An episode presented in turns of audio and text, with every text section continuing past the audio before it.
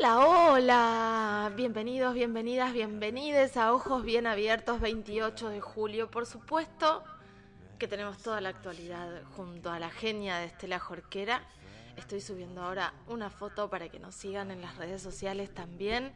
Acordate que estamos en la 96.1, que se escucha hermoso, me toca la teta izquierda. Eh, y en www.unicacontenidos.tv, ahí nos podés escuchar en vivo. Eh, hoy vamos a tener una charla con el fiscal jefe de Santiago Márquez Gauna, fiscal jefe de Cipoletti, porque muchas de las cosas que tenemos naturalizadas, y lo vamos a hablar con él en un ratito nada más, eh, eh, hoy, hace un tiempo en realidad, nos estamos dando cuenta y estamos animándonos a decir, bueno, sí, esto es un delito. Eh, el maltrato, la violencia infantil es un delito y tienen que ser condenados. Hay una condena bastante interesante para repensarnos eh, respecto al maltrato contra las infancias, a la violencia contra las infancias. Por otro lado, leía varias notas que tienen que ver con abusos en espacios laborales y violencia laboral, que es algo que venimos eh, trayendo seguido porque nos llegan un montón de denuncias. Tenemos la nota pendiente con Bianca Tedesco y hay que empezar a romper ese estigma que la mina que denuncia violencia en el trabajo es una loca, eh, es una vaga, etcétera. Tenemos casos en el ámbito público y en el ámbito privado. Lamentablemente todavía hay personas y gente a cargo que siguen tapando las cosas, ¿no? Que eh, no saben manejarlas, pero además que pretenden que no se sepa.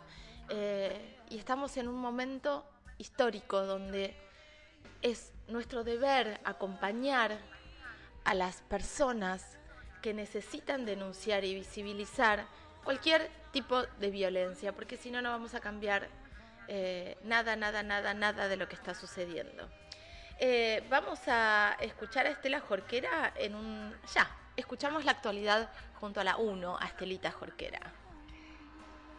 Carolina, buen día, buen día para todos. Empezar este despacho de manera positiva y elegí para eso un tema que tiene que ver con la cultura, con una cultura dirigida especialmente, es para grandes también, pero está este, dirigida especialmente para los niños, porque esta noche a las 20, mañana en el mismo horario, Pedro el Lobo subirá al escenario del Centro Municipal de Cultura. Será de la mano de la Orquesta Filarmónica de Río Negro, en la que estará encargada de recrear este cuento infantil en una adaptación de 45 minutos. Además de su encanto como cuento musical, Pedro y el Lobo es ideal para el conocimiento de los instrumentos y secciones de una orquesta sinfónica, ya que en esta fábula musical los instrumentos representan a los animales y a las personas, siendo un espectáculo único e inolvidable tanto para los chicos como para los grandes. La puesta en escena estará a de la orquesta que va a contar con la participación de la escritora y narradora Valquis Casasola y la dirección artística y musical del maestro Martín Fraile. Y en el ámbito eh, judicial hubo una resolución del juzgado de paz de Cipolletti en torno a, a un vecino que se quejaba, se queja por el alto volumen de un gimnasio y que esto, decía el vecino, le impedía teletrabajar a su esposa y también estudiar a sus hijos. Y esto llevó a una situación, la verdad que muy difícil y hasta llegar a la justicia. No es el único caso que ha debido eh, la necesidad de la intervención judicial. Estoy leyendo, Caro, que la justicia ha difundido que desde la pandemia crecieron los conflictos vecinales y las controversias como en este caso. Durante un tiempo, dice la información, las denuncias que llegaban a los juzgados de paz se originaban por controversias en relación a la sombra que daban los árboles en la vereda, al crecimiento de raíces y al estacionamiento en lugares prohibidos, como por ejemplo frente a garajes. En la primavera y verano fueron canalizados reclamos por plantas y especies con determinados frutos que ensuciaban las piscinas o los espacios públicos. Pero con la pandemia y las medidas de cuarentena, el conflicto mutó a lo que sucede en espacios cerrados y sobre todo a los ruidos molestos. En el caso particular, la instructora de gimnasia denunció que su vecino la insultaba y que le golpeaba la pared. Probó que su comercio tenía habilitación municipal y que la música respetaba los horarios de descanso. En su defensa, el hombre sostuvo que sus vidrios registraban vibraciones por el elevado volumen y que su esposa no podía teletrabajar ni sus hijos estudiar.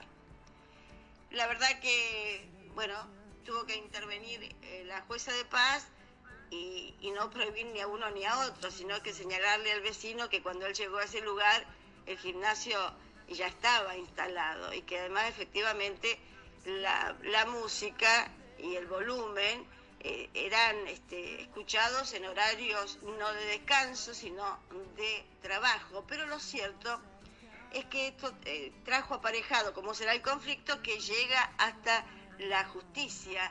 Y me parecía interesante señalar que durante la pandemia cuántas cosas nos han afectado a tal punto de tener que intervenir la justicia. Y también, bueno, esta cuestión de vecinos, ¿no? De que cada uno necesita trabajar y en diferentes rubros y eso también lo tenemos que aceptar y respetar. Bueno, dejo para el final una información muy trágica, triste, Caro, porque en el marco de un hecho de tránsito, un hombre perdió la vida en la tarde de ayer en la calle Álvaro Barros al 1200. Se trata de Jesús Reinaldo Quispe, de 38 años, quien trabajaba en un comercio en el centro de Viedma y vivía en el barrio Lavalle. Quispe circulaba en su moto cuando por razones que se tratan de establecer habría rozado un vehículo que transitaba en su misma dirección y esto habría provocado la caída eh, de Quispe sobre la mano contraria, justo y desgraciadamente en el momento en que se aproximaba otro auto eh, en dirección contraria, también eh, donde cae este pobre hombre, y el conductor de ese vehículo no pudo evitar arrollar a este desafortunado motociclista provocando su muerte.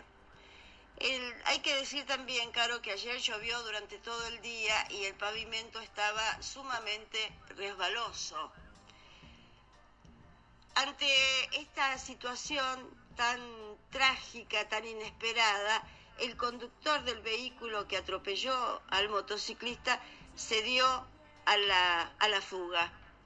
Eh, anoche era intensamente buscado, se estaban revisando las, las cámaras, estaba trabajando la policía y también el fiscal de turno Guillermo González Saco. La verdad que una situación extremadamente eh, trágica, desesperante, y a veces uno no sabe, no sé, uno ni pensar en ponerse en, los, en esos zapatos, en esa situación, y qué es lo que se debe hacer y qué es lo que podemos hacer en ese momento, que ojalá nunca este, nos atraviese, pero nos puede ocurrir a cualquiera de nosotros y es muy difícil pensar qué podemos hacer. A lo mejor en un, en, un momento este, de una charla y decimos qué podemos hacer y qué se debe en realidad hacer, eh, pero después es difícil eh, poder concretar eso porque eh, me imagino que nos debe invadir el terror, la desesperación.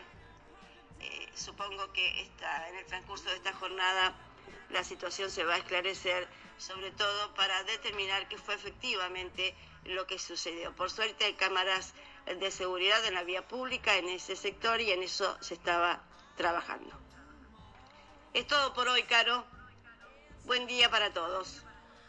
Bueno, terrible lo que contaba Estelita. Eh, la verdad es que estos accidentes así tan desafortunados y qué, es lo que es lo que sucede, ¿no? Que cuál es este instinto que aparece de irse irse a la fuga, ¿no? De, fugarse la persona que, arrolló al, al, motociclista en una situación, bueno, de choque, de...